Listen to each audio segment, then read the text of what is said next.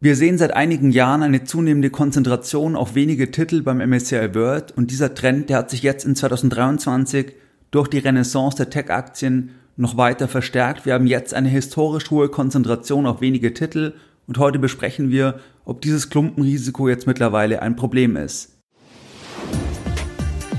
Herzlich willkommen bei Geldbildung, der wöchentliche Finanzpodcast zu Themen rund um Börse und Kapitalmarkt. Erst die Bildung über Geld ermöglicht die Bildung von Geld. Es begrüßt dich der Moderator Stefan Obersteller. Herzlich willkommen bei Geldbildung. Schön, dass du dabei bist. Jeden Sonntag, da halten weit über 10.000 clevere Privatanleger meinen sonntäglichen Geldbildung Newsletter und das Ganze schon seit vielen Jahren, seit 2014 und pünktlich versendet wie ein Schweizer Uhrwerk jeden Sonntag. Bei dem sonntäglichen Format da besprechen wir ganz verschiedene Themen. Es kann sein, wir schauen uns an, was machen Großanleger. Es kann sein, wir besprechen wichtige makroökonomische Entwicklungen. Es kann sein, wir besprechen gemeinsam antizyklische Investmentchancen am Sonntag. Also es erwarten dich ganz verschiedene Themen. Und wenn du jetzt sagst, ja, der Podcast gefällt dir, du möchtest noch mehr Unterstützung von Geldbildung und du bist am Sonntag noch nicht dabei, dann kannst du dich uns gerne anschließen. Und das geht ganz einfach und zwar indem du auf geldbildung.de gehst und dich dann direkt auf der Startseite mit deiner E-Mail-Adresse für das sonntägliche Format von Geldbildung einträgst. In der heutigen Podcast-Folge, da möchte ich mit dir über ein interessantes Thema sprechen. Und zwar sprechen wir heute über den MSCI World und dort über die zunehmende Konzentration. Das ist ein Trend, den wir schon länger beobachten können und der sich jetzt in diesem Jahr in 23 nochmal beschleunigt hat weil wir ja jetzt wirklich eine wahre Renaissance der Technologieaktien gesehen haben, bisher bei der Performance in 2023. Im letzten Jahr, da waren ja Technologieaktien die großen Verlierer, die sind vor allem auch stark unter die Rede gekommen durch die Zinswende, auch durch die etwaigen Übertreibungen in 2021.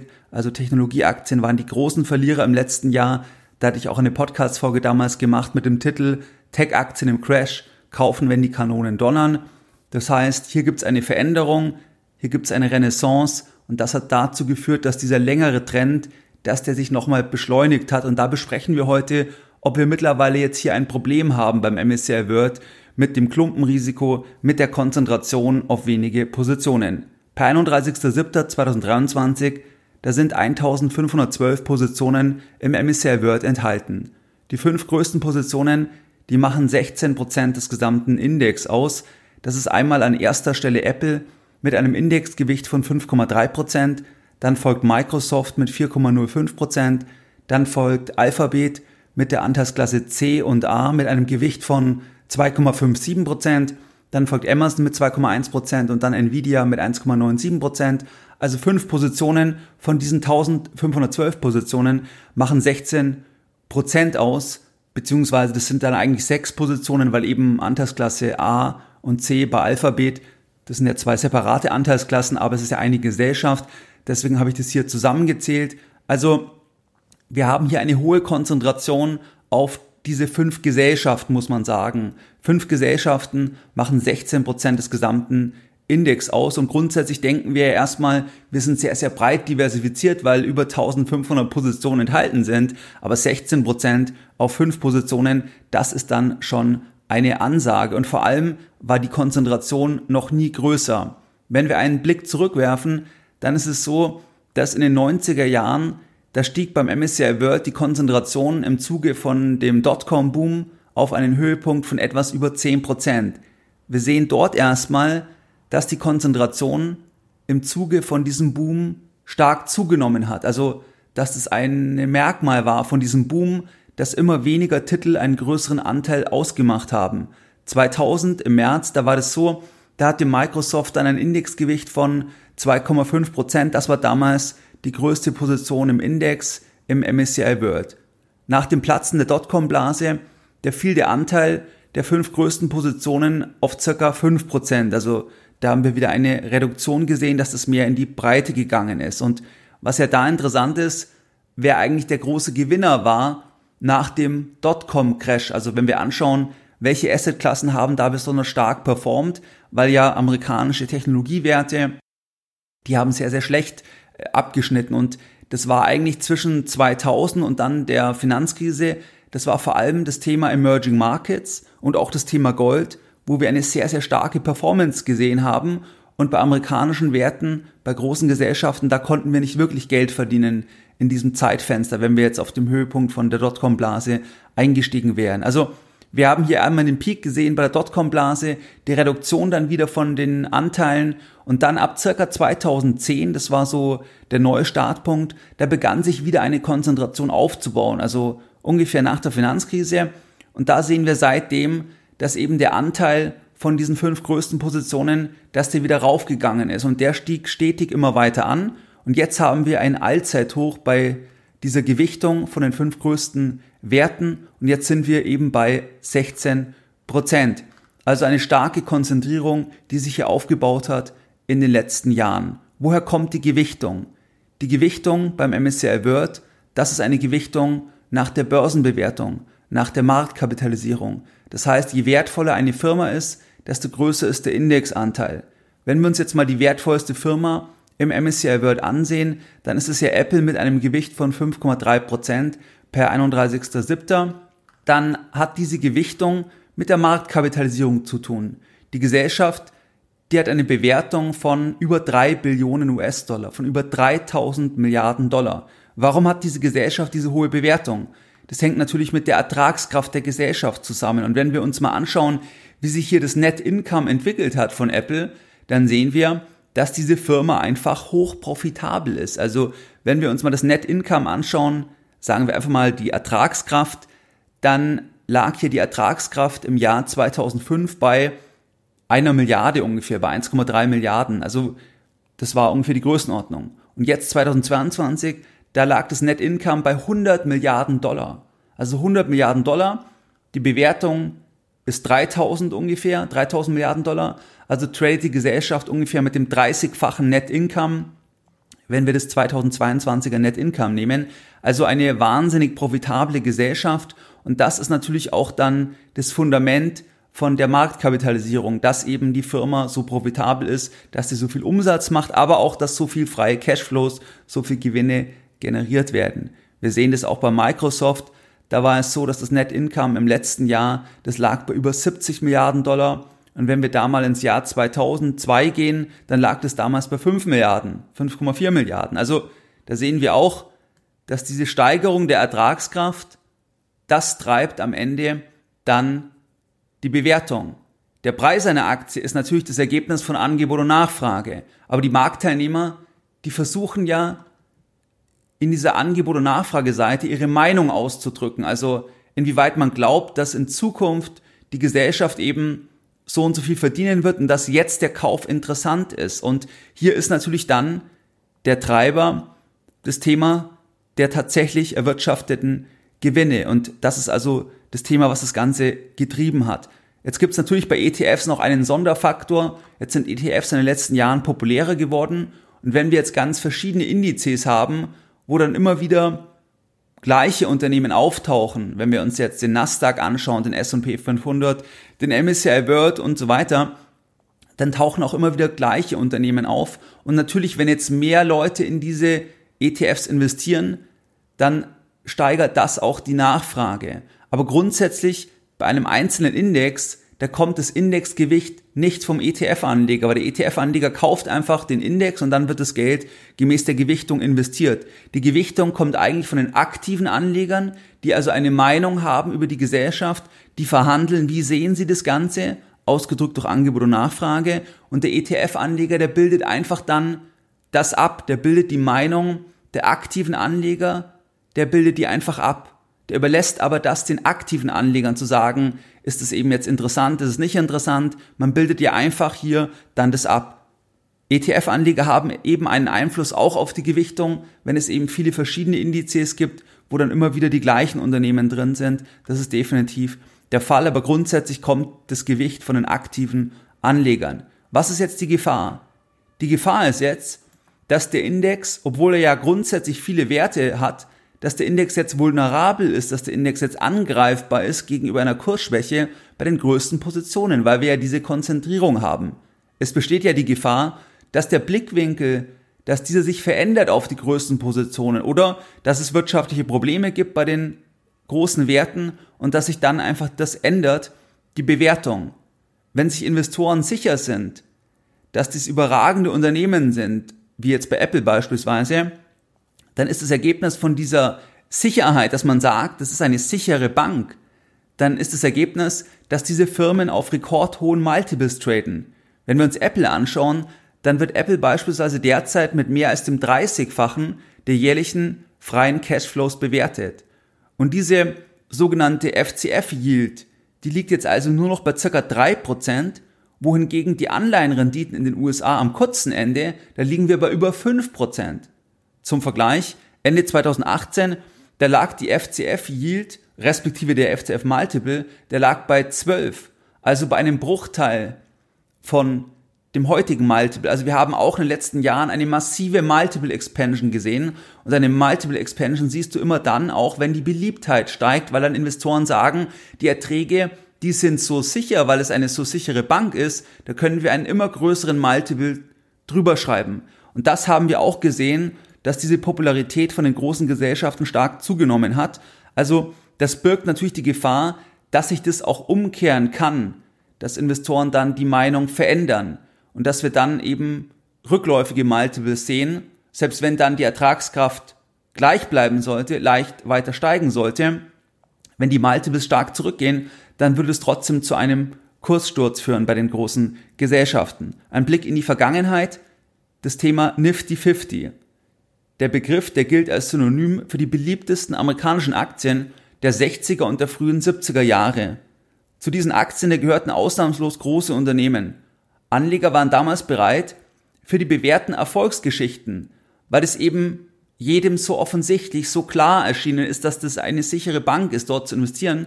Da waren Anleger deswegen dann bereit, einen extrem hohen Preis zu bezahlen und es folgten eben rekordhohe Bewertungen und dann eine Haltungsänderung, ein Crash, dass man irgendwann dann die Sichtweise verändert hat, dass diese Multiples nicht gerechtfertigt sind, dass die nicht tragfähig sind. Und wenn jetzt jemand sagt, dieses Klumpenthema ist ein Problem, dann zieht man oft diese Parallele, dass man sagt, es könnte sich hier die Haltung ändern, die Gesellschaften hier sind überbewertet, die Leute sind zu optimistisch und wenn sich das ändert, dann habe ich halt ein Thema beim MSCI World, weil ich eben hier eine Konzentrierung habe auf wenige Positionen. Was ist meine Einschätzung dazu? Würde man einzelne Positionen strikt begrenzen oder gleichgewichten, dann würde man zwar das Klumpenrisiko begrenzen, sich jedoch gegebenenfalls auch Performance wegnehmen, weil man die Upside stark limitiert. Apple ist eine einmalige Erfolgsgeschichte. Und diese einmalige Erfolgsgeschichte, wenn ich die zeitnah schon begrenze, dann nehme ich damit ja nicht mehr wirklich daran teil an der Erfolgsgeschichte, wie sich die entfaltet. Also, das ist halt das Problem, wenn ich sage, ich mache eine Gleichgewichtung, wo ich das immer wieder herstelle, dass ich die Gewinneraktien nicht laufen lasse und das ist aus meiner Sicht unter Umständen auch ein Problem. Wenn wir uns beispielsweise den MSCI World Equal Weighted anschauen, dann sehen wir in diesem Jahr, dass der natürlich eine geringere Rendite hat im Vergleich zum MSCI World, weil wir ja gerade die großen Gesellschaften haben, die auch dann den Index stark nach vorne gepusht haben. Also das ist halt dann immer ein bisschen das Problem. Also bei dieser Gleichgewichtung haben wir jetzt beispielsweise beim MSCI World in diesem Jahr bisher eine Rendite von 14% und Ansonsten bei dem normalen, in Anführungszeichen, MSCI World nach der Marktkapitalisierung, da haben wir eine Performance von 19% jetzt im Year to Date. Also das ist halt das Risiko, auch auf 10 Jahre, da ist auch der MSCI World, der liegt da auch vorne im Vergleich zum MSCI World Equal Weighted. Das muss nicht in jedem Zeitraum so sein. Weil natürlich ist es so, dass jetzt die neun größten Positionen, die machen ja 20% aus. Also wenn wir jetzt eine Underperformance sehen von diesen neun Positionen, dann kostet das Rendite. Das ist ganz klar. Weil dann wird dieser Klumpeneffekt, der wandelt sich dann ins Negative. Wer jetzt allerdings einen ETF kauft, der überlässt ja eigentlich dem Markt und damit den aktiven Anlegern die Wertbestimmung und damit die Gewichtung und hat dementsprechend keine Meinung zu einer einzelnen Gesellschaft. Man sagt ja nicht, Apple ist besser oder Microsoft ist besser, sondern man sagt, man übernimmt die Gewichtung, die gegeben ist und die ist überwiegend gegeben von den aktiven Anlegern. Ja, sie ist auch beeinflusst durch die passiven Anleger, wenn eben die Werte in verschiedenen Indizes sind, aber stark beeinflusst das Ganze auch der aktive Anleger. Und wenn wir jetzt einen Index haben mit verschiedenen weiteren Regeln, beispielsweise einer Gleichgewichtung, dann legen wir einfach ein Stück weit aktiver an, weil dann sagen wir, wir greifen dort ein, wir greifen ein in diesen Mechanismus nach der Gewichtung nach Marktkapitalisierung und wir sagen, wir brauchen eine weitere Regel. Das ist also einfach ein aktiver Ansatz.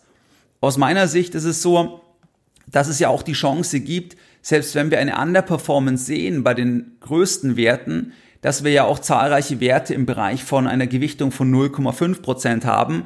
Und wenn wir dort einfach mal große Erfolge haben, dass es da Überraschungen gibt, dann können die auch schnell nach vorne rücken. Und die können schnell auch dann einfach in die Top 9 oder Top 10 reinkommen und auch Themen ausgleichen. Also aus meiner Sicht jetzt bei dieser aktuellen Aufteilung ist es jetzt noch kein zu großes Problem, aber es kann natürlich auch dazu führen, dass man eine Underperformance hat, eine, eine gewisse Zeit. Aber was Leute, die das kritisieren, was die darstellen, ist ja, dass sie sagen, diese Gewichtung ist falsch.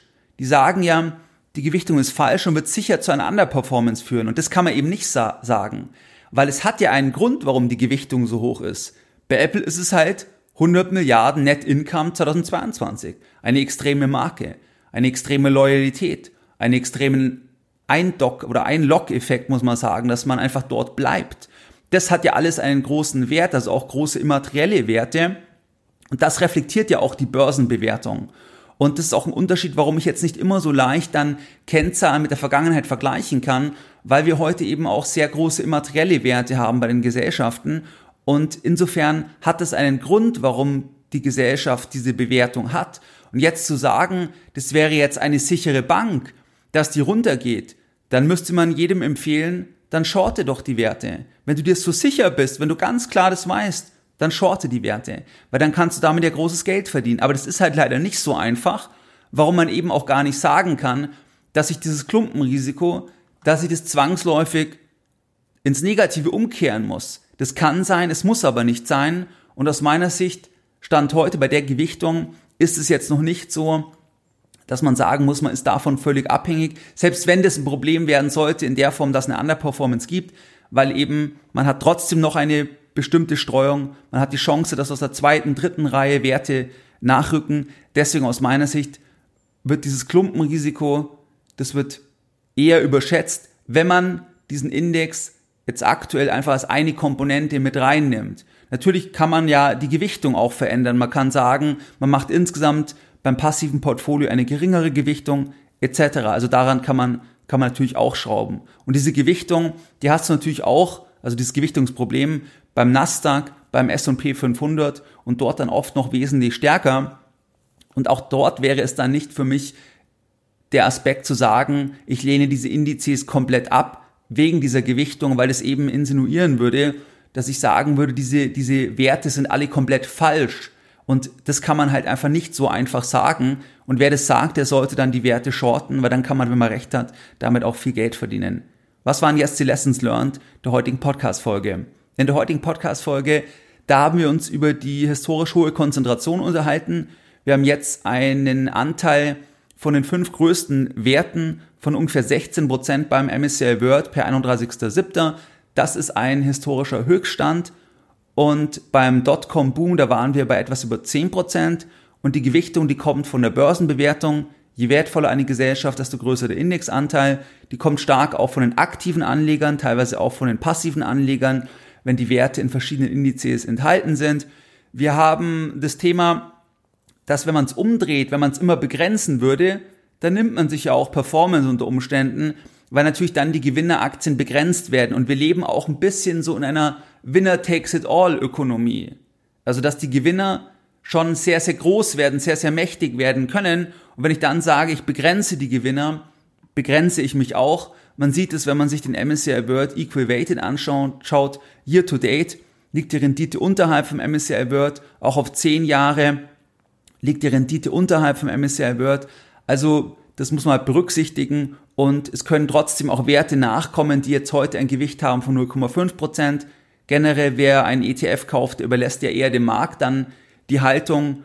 Und wenn man jetzt sagt, man hat weitere Regeln, dann legt man einfach aktiver an und das muss man halt berücksichtigen, wenn man sich jetzt das Thema Klumpenrisiko anschaut. Aus meiner Sicht wird es tendenziell eher überschätzt, dass man eher sagt, das ist jetzt ein No-Go-Kriterium, habe ich ja dargestellt, warum ich das nicht so sehe. Und man kann eher dann, wenn, oft an der Gewichtung schrauben, dass man eben selber weniger in bestimmte Sachen investiert, dass man sagt, man sieht mehr Chancen im Bereich MSCI Emerging Markets beispielsweise oder im Rohstoffbereich, was auch immer. Das heißt, da kann man selber ja auch die Gewichtung festlegen.